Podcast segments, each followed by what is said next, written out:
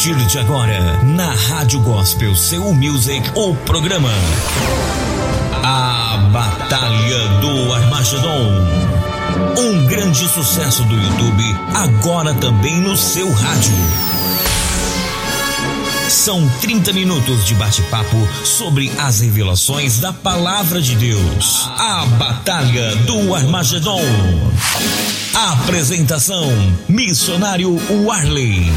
Agora, aqui na Gospel, Seul Music.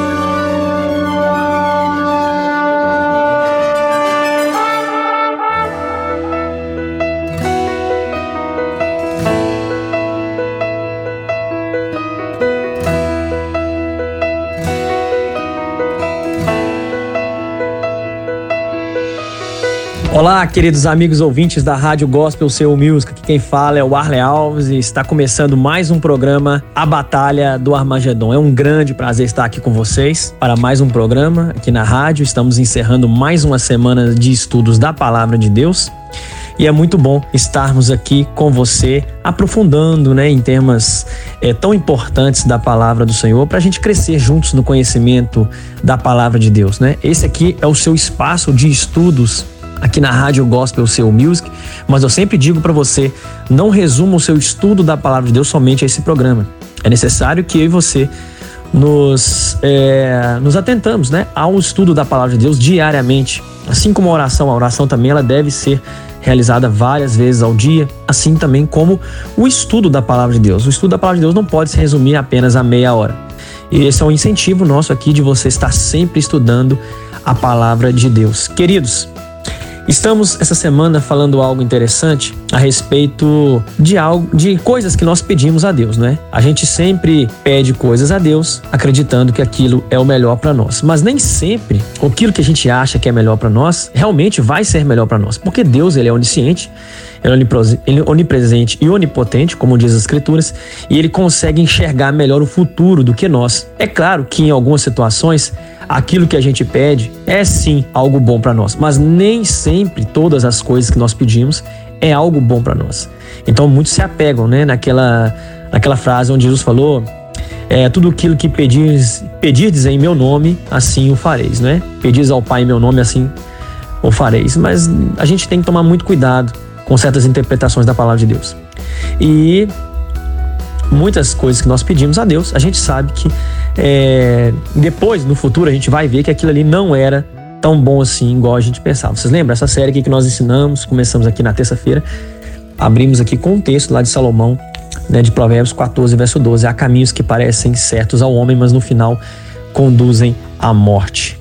Então, queridos, é, o que nós vemos aqui na palavra de Deus, eu expliquei para vocês sobre a sedição do povo de Israel, é, em querer né, ali ter morrido em, na terra do Egito, reclamou da dieta que Deus deu, então eles pediram carne, Deus deu a carne, né, eles rejeitaram a dieta que Deus tinha dado para eles ali. E agora, o povo de Deus eles começam a, olha só que coisa interessante. Eles aqui em Números capítulo 14, que foi o texto que eu pedi para vocês lerem, né? Eu dei de para casa para vocês. Números 14, então eles começam a, a, a ficar chateados com os dois homens valentes de Deus ali, né, que é Josué e Caleb. Josué e Caleb queria entrar na terra prometida. Eles acreditavam que Deus estava à frente deles, mas o resto da turba não acreditou que aquilo ali ia dar certo, começou a murmuração e eles realmente rejeitaram a mensagem ali de Josué e de Caleb. Então Deus falou com eles, Deus deu um castigo para eles ali. Por quê?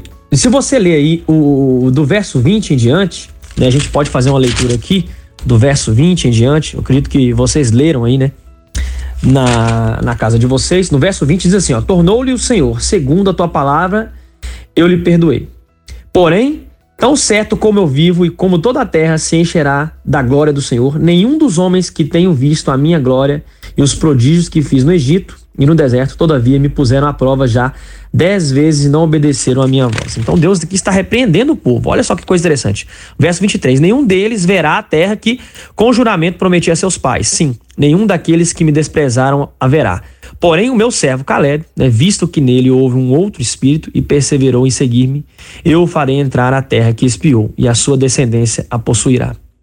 Deus já havia falado também de Josué, né? Aqui no verso no capítulo 13 e também no capítulo 14, aqui, ó, mais para frente, Deus vai falar também de Josué. Olha só. No, no verso 30, não entrareis na terra a respeito da qual jurei que vos faria habitar nela, salvo Caleb, filho de Jefoné, e Josué, filho de Num. Então aqui está em Números 14, no verso 30, é um texto que você deve memorizar. Somente esses dois, e é claro, a descendência dos dois, Deus prometeu que iria entrar na terra aí de na terra de Canaã, não é? E olha que coisa interessante. Aqui no é, é, olha só que coisa interessante aqui no verso é, 26 Diz assim, ó, depois disse o Senhor a Moisés e a Arão: Até quando sofrerei esta má congregação que murmura contra mim? Tendo ouvido as murmurações que os filhos de Israel proferem contra mim? Diz-lhes, por minha vida, diz o Senhor, que como falastes aos meus ouvidos, assim farei a vós outros. Neste deserto cairá o vosso cadáver, como também todos os que de vós foram contados segundo o censo, de 20 anos para cima, os que dentre vós contra mim murmurastes. Então Deus estava pronunciando uma sentença ali, ó.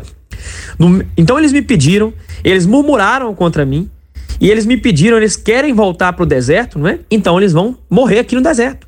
No verso 29, Deus deu uma declaração muito aí, forte, né? Neste deserto cairá o vosso cadáver. Todos eles vão morrer, vão ficar no deserto então. E olha que no verso 34, é, Deus deu ali a, a, a, culminação daquela sentença, né? Digamos assim. Verso 34. Segundo o número dos dias em que espiastes a terra, 40 dias, cada dia representando um ano, levareis sobre vós as vossas iniquidades 40 anos e te tereis experiência do meu desagrado. Olha só que coisa interessante. No versos 35, completa: Eu, o Senhor, falei, assim farei a toda esta má congregação, que se levantou contra mim neste deserto, se consumirão e aí falecerão. Olha só que coisa interessante. Eles demoraram, os espias demoraram 40 dias para espiar aquela terra. E Deus pronunciou a sentença no, no Números capítulo 14, do verso 34. Olha, do mesmo jeito que os espias demoraram 40 dias para espiar a terra, vocês vão ficar aqui vagueando no deserto 40 anos antes de entrar na terra de Canaã. O povo estava próximo de entrar na terra de Canaã, queridos. Então Deus deu a sentença. O povo queria voltar para o deserto, o povo não queria entrar na terra de Canaã, estava próximos de, estavam próximos de entrar. Josué e Caleb falou com o povo: olha, nós vamos entrar porque Deus está aqui, Deus já fez muitos milagres, no deserto, ali abrindo o mar, mandou as pragas no Egito, o povo viu, o povo viu o manar caindo e mesmo assim o povo não acreditou. O povo desdenhou, o povo não acreditou, o povo começou a murmurar. E no verso 36 aqui está dizendo, ó, os homens que Moisés mandara espiar a terra, que voltando fizeram murmurar toda a congregação contra ele, infamando a terra, esses mesmos homens que infamaram a terra morreram de praga perante o Senhor. Mas Josué, filho de Num, e Caleb, filho de Jefoné, que eram dos homens que foram espiar a terra, sobreviveram. Então, daqueles 12 espias, somente os dois sobreviveram. O castigo que Deus deu ali em relação a esses dois homens, eles fizeram toda a congregação murmurar. E o povo não quis mais entrar na terra de Canaã, falando que aquilo era muito difícil, era muito complicado. Né? Como se aquilo fosse difícil para Deus. Né? como se aquilo ali fosse complicado para Deus. Então a gente vê que a incredulidade do povo fez com que toda, né, dos 12 espias, né, fez com que toda a congregação de Israel murmurasse contra Deus. Então, queridos, olha só que coisa interessante. Então, no verso 34, Deus deu a sentença, vão ficar 40 anos no deserto, né? Então, o povo queria voltar para o deserto, o povo queria ficar no deserto, o povo queria voltar para o Egito, o povo queria a alimentação do Egito e Deus foi dando. Então, tá bom, então fica aí, ó. OK. Então vai ser realizado. Conforme o pedido de vocês, vai ser realizado. Então, queridos, muito cuidado com o que a gente pede a Deus. A gente tem que tomar muito cuidado com o que a gente pede a Deus. E olha só que coisa interessante aqui. Aqui em Deuteronômio é, abre a sua Bíblia aí em Deuteronômio, no capítulo, é, no capítulo 17. Abre a sua Bíblia aí em Deuteronômio, no capítulo 17. Aqui também há um outro pedido do povo de Deus, tá? Que é interessante. Na verdade, Deus estava aqui estava profetizando um pedido do povo de Deus, que daqui a pouco a gente vai ler lá no livro de Samuel, tá? Aqui era Deus profetizando. Olha aqui, ó. Deuteronômio capítulo 17, do verso 14 em diante, a gente vai ler o seguinte: quando entrares na terra que te dá o Senhor teu Deus e a possuíres, ou seja, aquela terra lá, né, que nós estávamos falando agora, terra de Canaã. O povo estava saindo do Egito, passando no deserto e eles iriam em direção à terra de Canaã, aquela terra que Deus prometeu a Abraão, Isaac e Jacó. Vocês estão entendendo, né? a dinâmica aqui do nosso programa. Então aqui, olha só que coisa interessante. Deus que está tá fazendo uma profecia. Por quê? Porque o povo, Deus sabia que o povo iria escolher isso. Ó. Verso 14 de novo, Deuteronômio 17. Quando entrares na terra que te dá o Senhor teu Deus, e a possuíres, e nela habitares, e disseres: Estabelecerei sobre mim um rei, como todas as nações que se acham em redor de mim. Estabelecerás com efeito sobre ti, como rei, aquele que o Senhor teu Deus escolher. Homem estranho, que não seja dentre os teus irmãos, não estabelecerá sobre ti, e sim um dentre eles. Porém, este não multiplicará para si cavalos, nem fará voltar o povo do Egito para multiplicar cavalos, pois o Senhor vos disse: Nunca mais voltareis por este caminho. Tampouco para si multiplicará mulheres, para que o seu coração se não desvie, nem multiplicará muito para si prata ou ouro. Olha só que coisa interessante. Também, quando se assentar no trono do seu reino, escreverá para si um traslado deste lei, desta, desta lei num livro do que está diante dos levitas sacerdotes. Olha só que coisa interessante. É, temos a continuação aí no verso 19, verso 20, né, mas não vamos ler aqui. Você pode ler aí do verso 14 até o verso 20 do Deuteronômio, capítulo 17. Então aqui Deus estava falando o seguinte: olha, quando vocês entrarem naquela terra que o Senhor teu Deus está dando para vocês e vocês quiserem ter um rei, esse rei que vocês forem querer ter vai ser conforme a minha concepção. Vocês não podem escolher uma pessoa de fora do povo de Israel, né? Vai ter que ser uma pessoa pela qual eu apontar, né? Não pode escolher, vocês não podem escolher reis sem a minha concepção, porque senão vocês vão escolher pessoas que vão, é, digamos assim, perverter vocês, né? Então eu que vou designar todas as características aí para vocês escolher um rei. Mas não, não era da vontade de Deus que o povo fosse governado por um rei, por um humano. Por quê? O modelo de governo que nós temos aqui até então é o que? É o teocracia. A palavra theos em grego significa Deus, né? E é, nós, nós temos a palavra teocracia como Deus no poder. Porque cracia vem do grego kratos ou kratia, né? Que significa poder. Então, theos em grego é Deus. Então, juntando as duas palavras, né? Theos e kratos, né? Que, que fazendo a junção, chegamos à palavra aí teocracia.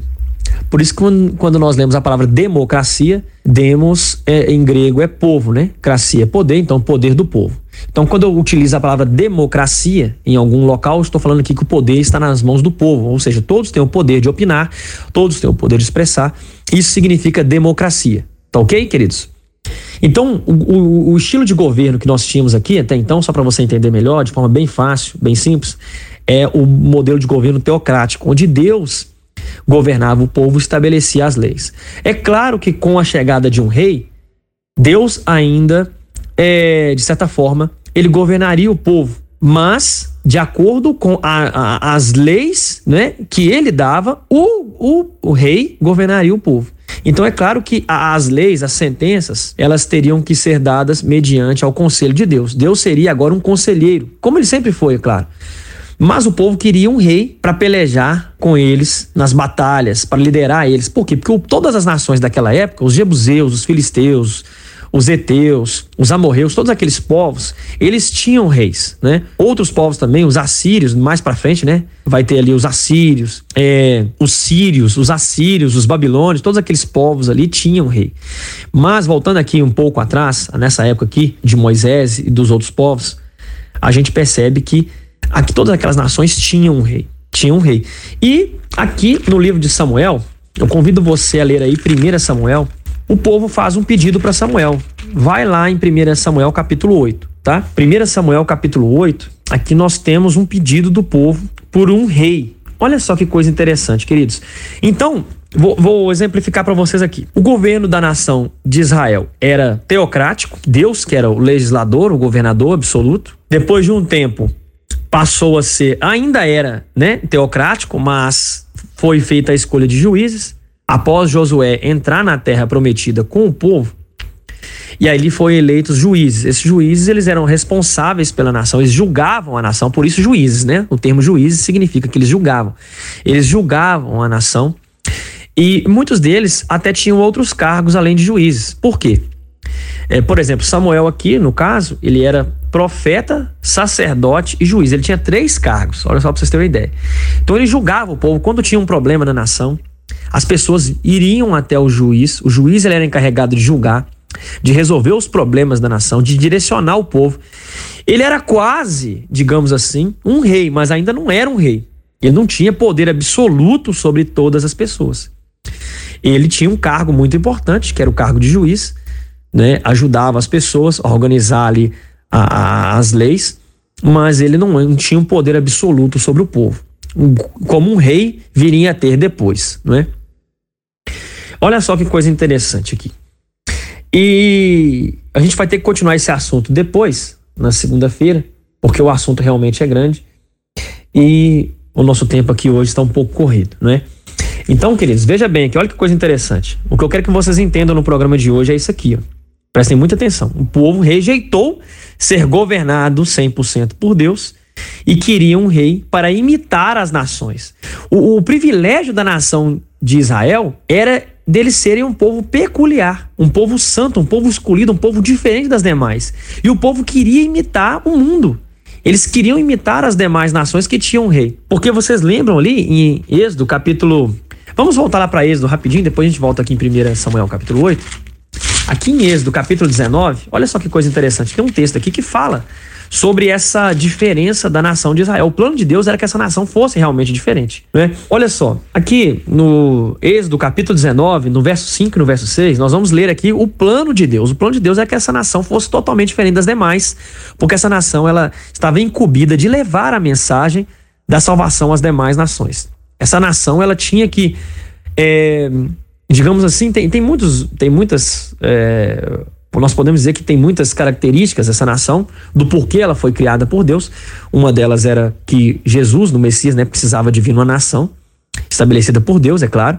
Né? Jesus não viria de uma nação pagã que sacrificava filhos a outros deuses e praticavam feitiçaria, etc. Ele não poderia vir numa nação dessa, né? tinha que vir numa nação preparada por Deus para que os povos entendessem a, a, ou sobre o Messias, sobre a vinda do Messias e sobre o plano da salvação, sobre a Bíblia e sobre Deus, na verdade.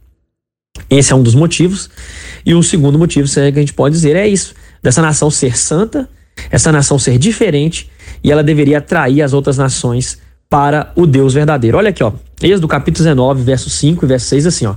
Agora, pois, se diligentemente ouvides a minha voz e guardares a minha aliança, então sereis a minha propriedade peculiar dentre todos os povos, porque a terra, porque toda a terra é minha. Vós me sereis reino de sacerdotes e nação santa. São estas as palavras que falarás aos filhos de Israel. Então Deus está falando aqui com o povo, com Moisés, e conversando com Moisés ali, né? E, e, o plano de Deus era que essa nação fosse um povo peculiar, um povo separado, santo, diferente dos demais povos da terra. São nação santa, né? E, e quando a gente vai aqui então para 1 Samuel, aí acontece aquele fato triste, um fato triste. Né? O povo começa a querer se assemelhar, né? ter semelhanças com os demais povos ali, com as outras nações, porque eles tinham um rei, então o povo queria também um rei. Agora, queridos, olha que coisa interessante aqui em Samuel capítulo 8. 1 Samuel capítulo 8, no verso 1. Olha aqui que coisa interessante. Tendo Samuel envelhecido, constituiu seus filhos por juízes sobre Israel. O primogênito chamava-se Joel e o segundo Abias. E foram juízes em Berseba. Porém, seus filhos não andaram pelos caminhos dele, antes se inclinaram à avareza e aceitaram subornos e perverteram o direito. Olha só que coisa interessante. Então, Samuel já estava velho, já estava complicado para ele, ele constituiu os dois filhos dele por juízes, né? Para ajudar ele no caminho, no, no, no trabalho aí, né, de, de juiz. E olha que coisa interessante, os filhos dele se come, começaram a se corromper. Né, avareza, aceitaram subornos, perverteram né, o juízo e tal, etc. E aconteceu uma coisa interessante. Olha no verso 4. Então os anciãos de todos, os anciãos todos de Israel se congregaram e vieram a Samuel. Eles foram a Samuel em Ramá, onde ele ficava. Eles disseram: Vê, você já está velho, e os teus, e os teus filhos não andam pelos teus caminhos. Constitui-nos, pois, agora um rei sobre nós, para que nos governe, como tem todas as nações. Tá vendo? O povo de Deus queria ser semelhante a todas as nações. Por que, que eles queriam um rei? Porque todas as outras nações tinham um rei. Todas as nações tinham um rei, nós queremos também um rei. Então constitui-nos agora um rei, né? Como Samuel era juiz, eles não poderiam passar sobre, na frente né, de, de Samuel e constituir eles mesmos um rei. Então Samuel era necessário ser consultado. Olha no verso 6, por exemplo. Porém, essas palavras não agradaram, não agradou a Samuel quando disseram: Dá-nos um rei para que nos governe. Então Samuel orou ao Senhor. Disse o Senhor a Samuel: Atende à voz do povo em tudo quanto te disse, pois não te rejeitou a ti, mas a mim, para eu não reinar sobre ele, segundo todas as obras que fez desde o dia em que os tirei do Egito até hoje, pois a mim me deixou. E a outros deuses serviram, assim também o faz a ti. Agora, pois, atende a tua voz Porém, adverte-o solenemente e explica-lhe qual será o direito do rei que houver de reinar sobre ele. Então, olha só que coisa interessante aqui, queridos. O povo chegou para Samuel, pediu Samuel um rei. Olha só, pediram Samuel um rei. E quando pediram Samuel um rei, Deus falou. Samuel achou que eles estavam rejeitando ele, mas não era rejeitando. Eles não estavam rejeitando ele, estavam rejeitando a Deus. Deus conversou com Samuel: Samuel, atende o povo, atende a voz do povo, porque o povo não está rejeitando, não é você, é a mim. Eu fiz todos os milagres até agora, tirei eles do Egito até aqui e eles ainda serviram a outros deuses. Eles estão rejeitando, é a mim, Samuel, não é você. Então constitui a eles um rei, mas explica a eles as solenidades, as solenidades, né? E explica qual será o direito do rei que vai haver para reinar sobre eles. Então Samuel então ora a Deus, Deus responde e Deus fala sobre todos os problemas que poderiam acarretar caso eles tivessem um rei. Queridos, eu quero continuar essa conversa com vocês na segunda-feira para a gente poder entender todos os problemas que houve na nação judaica, né, na nação israelita, de terem escolhido um rei. O povo queria uma coisa, pediu, pediu, clamou e Deus deu, mas essa não era a vontade de Deus. Muito cuidado com o que nós pedimos a Deus, tá bom? Quero continuar essa conversa com vocês no nosso próximo programa, tá? E eu espero vocês aqui na segunda-feira para a gente continuar esse trabalho. Um forte abraço, que Deus abençoe a todos vocês. E eu espero vocês aqui no nosso próximo programa, na segunda-feira. Forte abraço, queridos. Deus abençoe a todos e até o nosso próximo programa. Os Dez Mandamentos. Primeiro mandamento: Eu sou o Senhor o seu Deus. Eu libertei você do Egito, resgatei você da vida de escravidão. Não tenha outros deuses. Não creia em outros deuses e não adore nenhum outro Deus. Adore somente a mim, o Senhor seu Deus.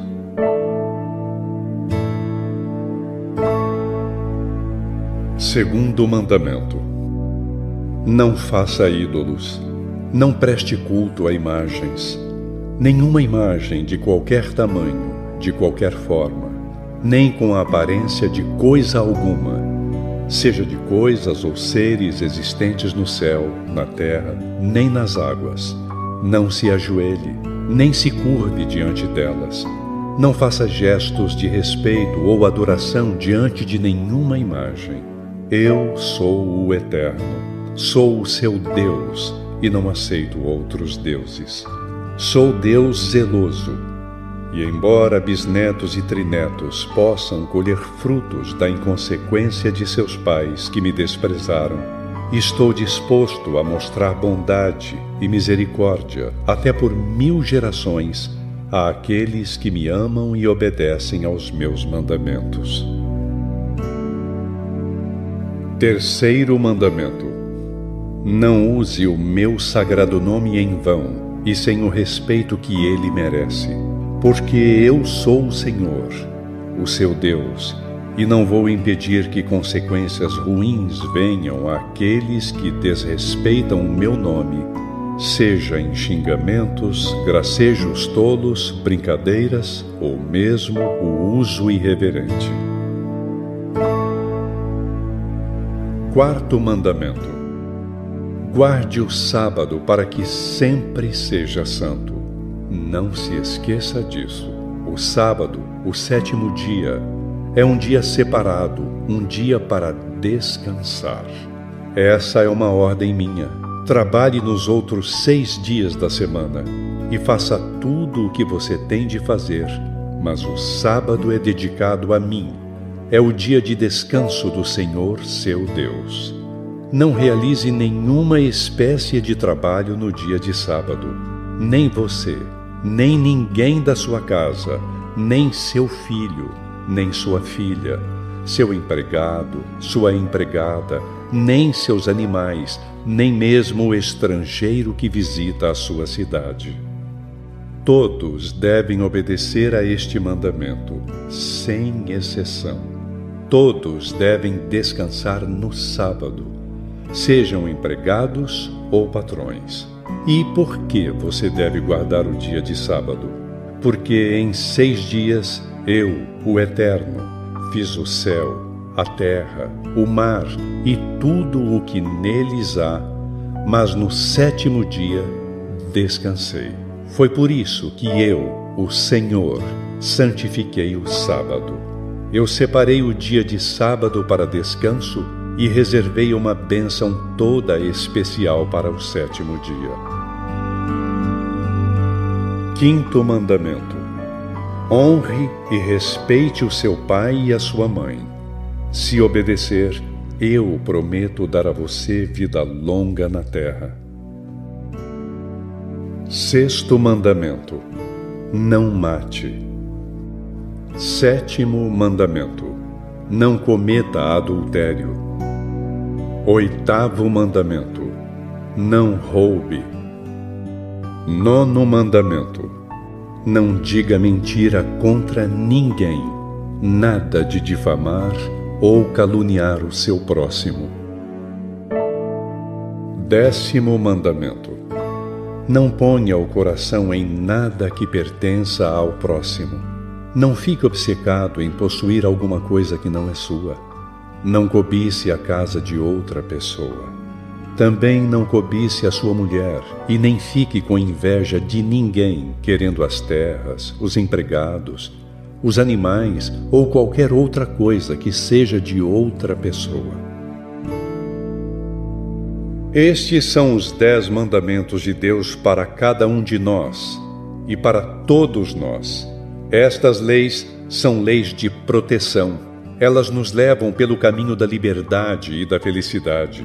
Os mandamentos são eternos. Sua essência nunca poderá ser modificada. Nós cremos na verdade de um Deus que é Criador. Nós cremos da Trindade em um só Deus, nós cremos que